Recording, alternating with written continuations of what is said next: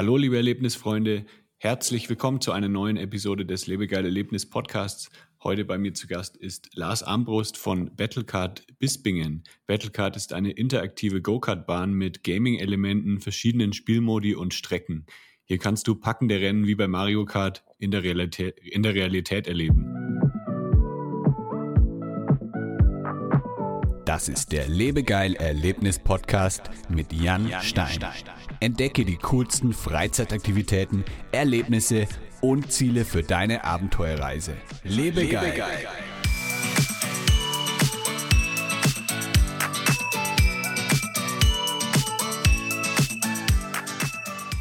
Hi Lars. Hi Jan, ich freue mich da zu sein. Vielen Dank für die Einladung. Wo steckst du gerade? Bist du äh, auf der, ba auf der Go-Kart-Bahn? Nee, leider nicht. Ähm, ja, aufgrund des Lockdowns ähm, haben wir leider geschlossen, auch schon seit ein paar Monaten. Ich bin im Homeoffice, lebe ja. in Hamburg. Ja, Bisping hattest du ja schon gerade gesagt, ist so 60 Kilometer südlich von Hamburg. Im Moment pendel ich dann, wenn es nötig ist. Okay. Und äh, bist du der Gründer von Battlecard oder ähm, was ist dein, deine Aufgabe bei, bei Battlecard? Ich bin dort äh, Betriebsleiter, also im mhm. Grunde verantwortlich für den operativen Ablauf, bin dort verantwortlich für ja, die Kundenkommunikation, all das, was das Marketing angeht, bin Sparringspartner für unsere Geschäftsführung. Battlecard ist eigentlich entstanden in Belgien. Ähm, mhm. Genau, dort, okay. dort ist das ähm, vor, ich glaube, so fünf Jahren in etwa ist dort so die Idee aufgekommen und aufgeflammt und ja, hat sich in den letzten fünf Jahren soweit technisch offenbar erweitert oder, oder etabliert, gefestigt, dass man daraus eben ein Franchise-Konzept gemacht hat. Ah ja, cool. Ähm, jetzt erstmal eine Frage vorab. Ähm, ihr seid ja in Bispingen. Wie kommt denn es, dass in Bispingen, dass es da so viele Freizeitattraktionen gibt? Also ich ähm, bin da schon öfter durchgefahren auf dem Weg zum Heidepark Soltau und da sieht man eben immer, da ist dieses äh, umgekehrte Haus da, ähm, also so ein Haus, was einfach auf dem Kopf steht. Ja. Dann gibt es äh, eine Skihalle, es gibt Go-Kart-Bahnen. Ähm, kommt es irgendwie, weil es in der Nähe vom Heidepark ist, weil es sowieso eine äh, Region ist, wo dann viele Leute hinfahren, die was erleben möchten? Oder kannst du das irgendwie erklären? Ja, du, du hast recht, dass da oben in Bisping direkt an der Autobahn ist so ein absolutes äh, Vergnügungsdreieck, äh, sowohl für Kinder als auch für Erwachsene, glaube ich. Ähm, mhm. ja, ich kann mir gut vorstellen, dass natürlich der Heidepark so ein, so ein bisschen Einfluss hat. Andererseits äh, liegt Bisping ja auch mitten im Herzen der Lüneburger Heide ne? und ja. ist so ein, so ein richtiger Tourismusstandort im Sommer. Und mhm. äh, dort haben wir noch den Center Park. Also wirklich viele Touristen haben eigentlich auch ein ganz interessantes Einzugsgebiet. Die Städte Hamburg, Bremen, Hannover sind jeweils nicht allzu weit weg. Also da erreicht man ja. uns dann innerhalb auch von 60 Minuten. Deswegen hat sich da offenbar so ein, so ein kleiner Erlebnisstandort ähm, ja, entwickelt über die letzten Jahre und Jahrzehnte ja tatsächlich schon. Ja. Also jetzt bei, äh, ich habe es tatsächlich noch nie geschafft, irgendwie da in eine Attraktion reinzugehen. Ich bin immer bis zum Heidepark durchgefahren, aber ja. ähm, jetzt wird sich das auf jeden Fall ändern mit äh, eurer Attraktion. Was kann man denn bei euch genau erleben bei Battlecard? Kannst du es mal so ein bisschen erklären? Ja, kann ich, kann ich sehr gerne machen. Also im Grunde äh, sprechen wir bei Battlecard von der sogenannten Augmented Reality, also von der erweiterten Realität.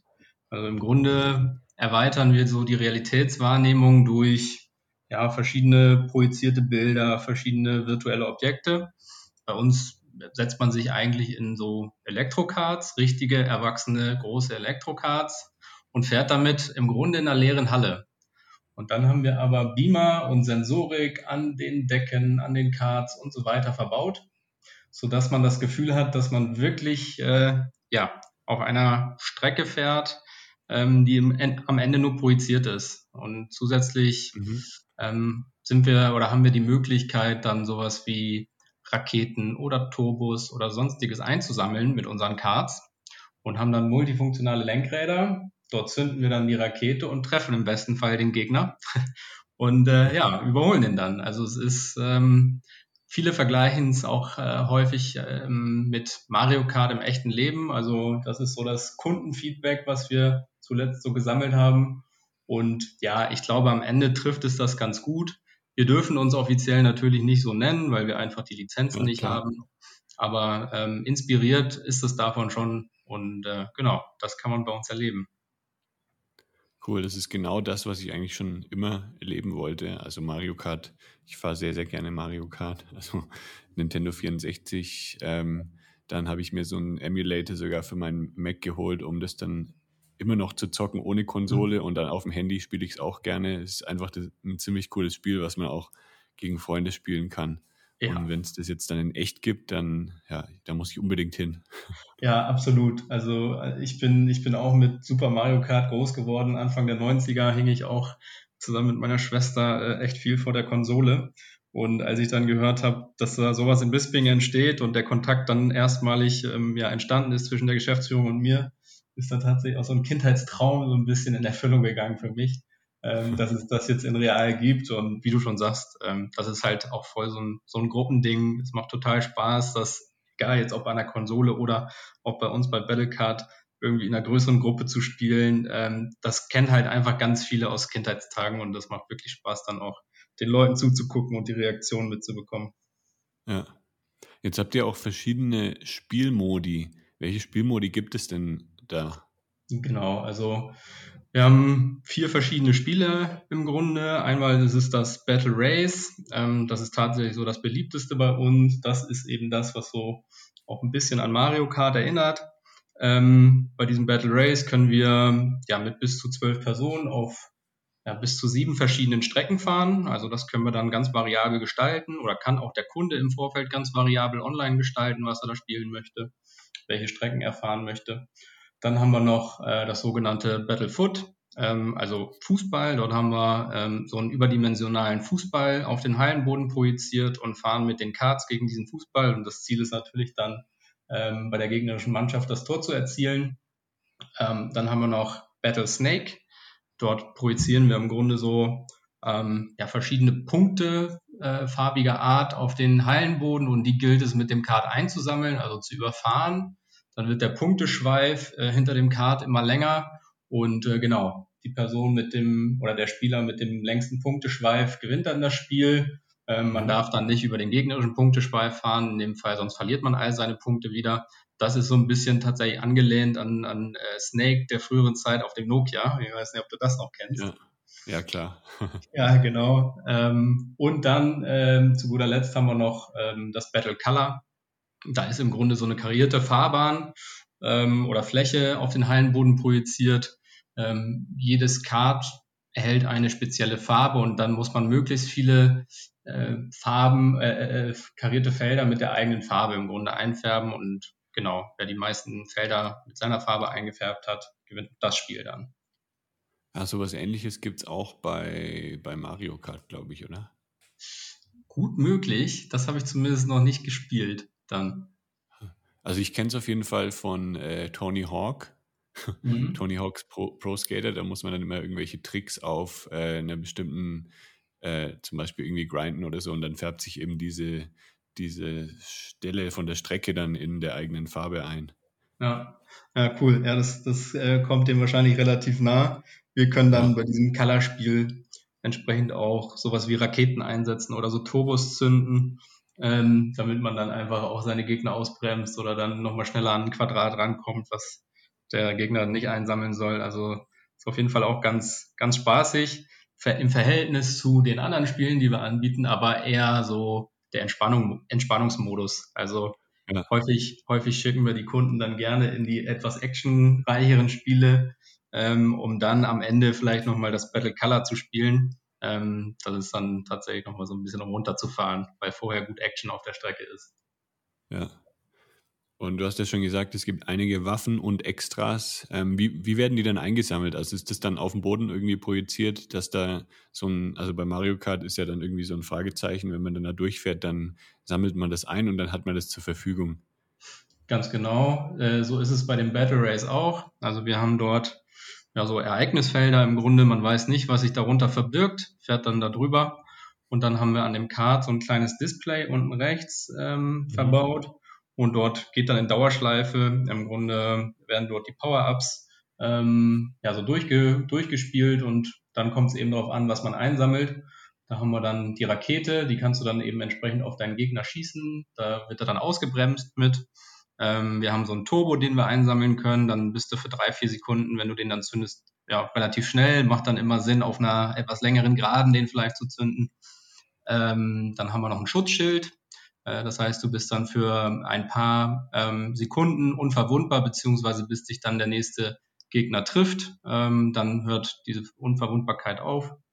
Dann haben wir noch Ölfässer, die wir im Grunde auf der Strecke dann verteilen können und die ja. Gegner darauf ausrutschen können.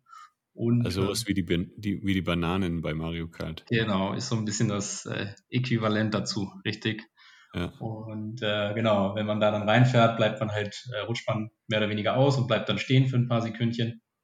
Und äh, dann haben wir noch das sogenannte Minigun-Item, also äh, das ist so ein kleines Minigewehr, womit du dann auf deine äh, Gegner zielen kannst und die macht es dann langsamer. Also die fahren dann für eine gewisse okay. Zeit langsamer, halten nicht an, sondern werden nur langsamer in dem Fall.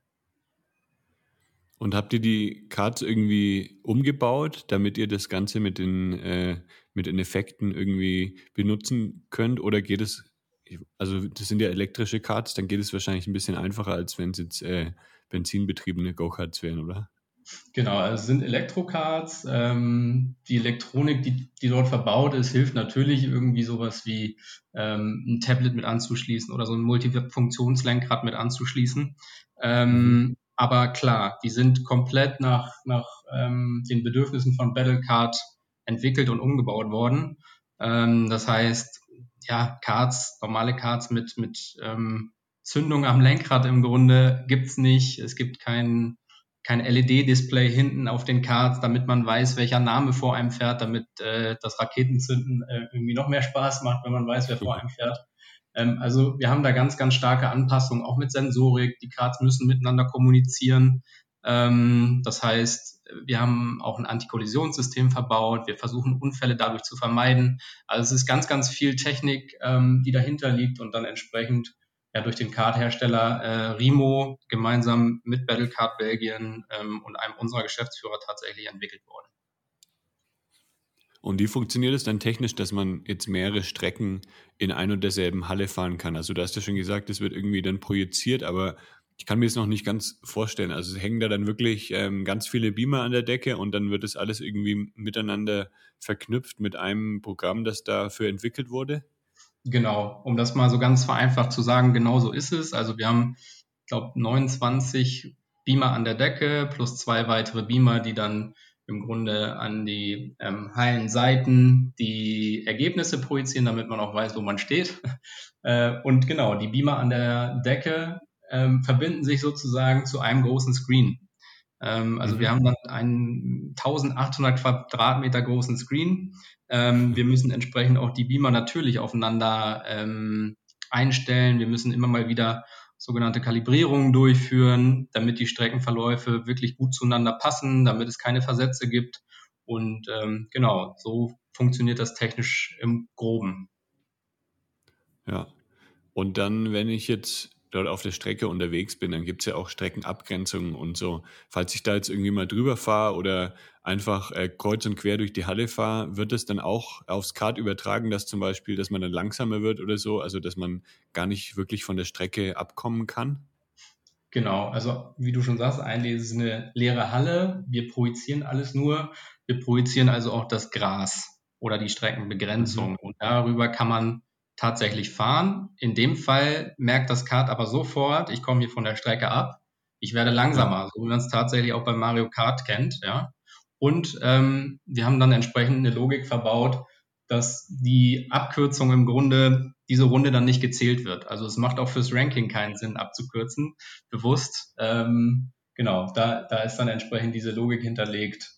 Und äh, das funktioniert soweit auch gut. Wir ähm, oder das System stellt sogar auch fest, ist das ein Fahrer, der eher sicher oder vielleicht auch ein bisschen unsicher fährt? Also kürzt er immer wieder ab oder ähm, dreht er sich zu häufig, weil es schon auch teilweise rutschig ist. Also die Karts haben schon auch Power. Ähm, dreht er sich zu häufig, fährt er vielleicht auch mal aus Versehen entgegengesetzt äh, in die Richtung. Das kann durchaus mal passieren. Ne? Ähm, ja. Das ähm, und da, da haben wir dann entsprechend eine Systematik auch hinterlegt, dass dann von diesem ähm, Spieler das Card entsprechend erstmal langsamer gemacht wird. Und wenn der Spieler sich dann dran gewöhnt, ja, wenn er weiß, wie es funktioniert, ähm, wird die Power sukzessive wieder hochgeschaltet vom System. Und so haben wir da auch einen gewissen Sicherheitsaspekt einfach mit dabei. Ja. Und wie, was ist so die Höchstgeschwindigkeit von den Cards?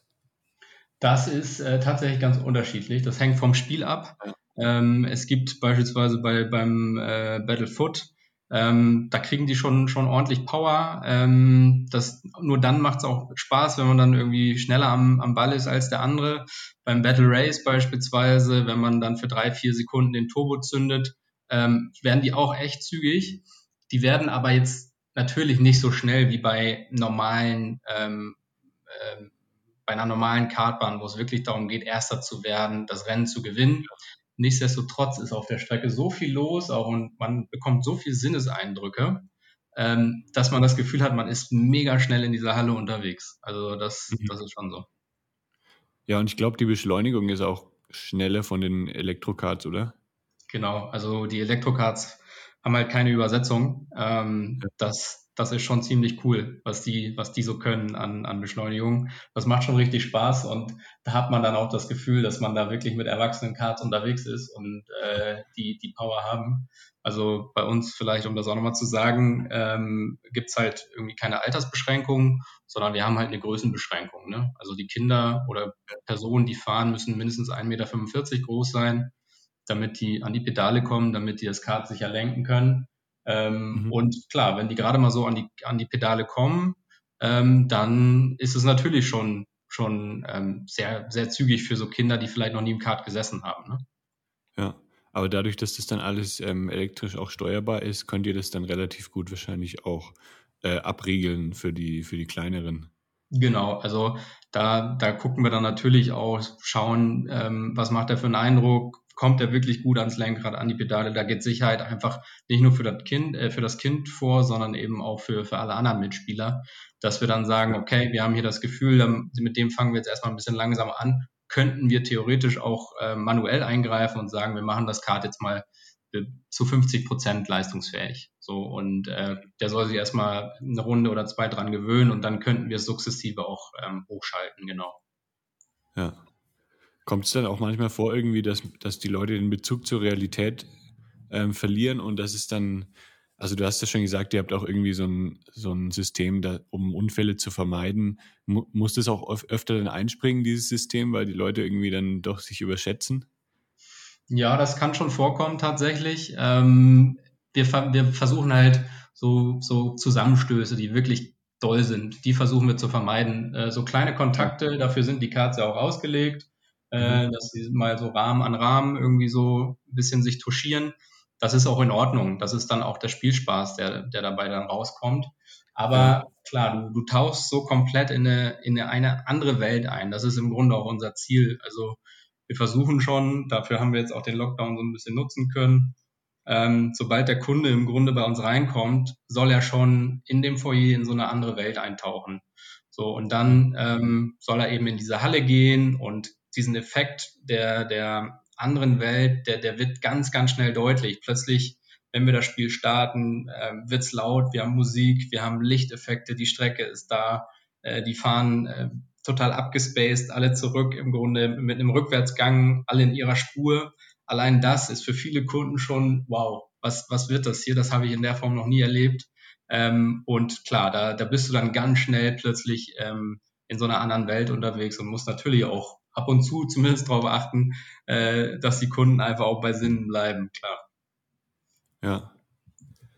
Habt ihr dann auch vor, in Zukunft noch mit Virtual Reality zu arbeiten? Wäre das auch irgendwie, würde das auch für euch in Betracht kommen oder ähm, sagt ihr hier, äh, in der Realität ist es viel cooler, wenn, wenn alles ohne VR-Brille stattfindet?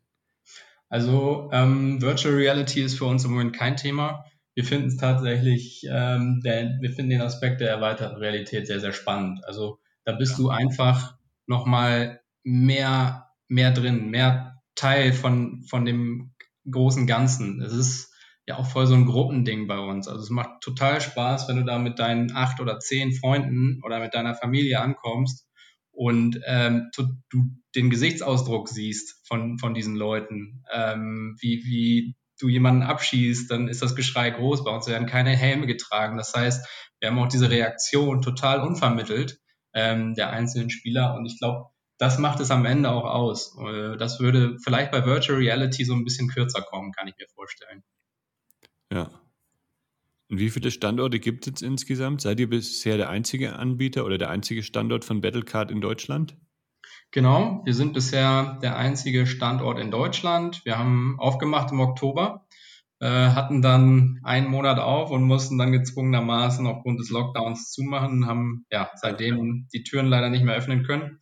Aber es ist schon auch äh, der Plan auch der, des Franchise-Gebers in Belgien, ähm, weitere Standorte ähm, sowohl in Deutschland als auch äh, europaweit zu eröffnen. Ich glaube, in mhm. Tour in Frankreich ist jetzt auch gerade einer, einer neu an den Start gegangen. Ähm, auch wir von Battlecard Bisping, äh, diejenigen, die den Standort dort verantworten, planen vielleicht auch nochmal den einen oder anderen Standort. Und genau, so, so soll sich das dann langsam etablieren als Marke. Ja, sehr, sehr cool. Also ich bin schon gespannt. Ich habe auf jeden Fall Bock, mal vorbeizukommen. Kann, kann man auch zu zweit spielen, weil ich werde wahrscheinlich, wenn ich irgendwie bei euch in der Gegend bin, komme ich wahrscheinlich mit meiner Freundin, aber wahrscheinlich habe ich keine acht Leute dabei oder so.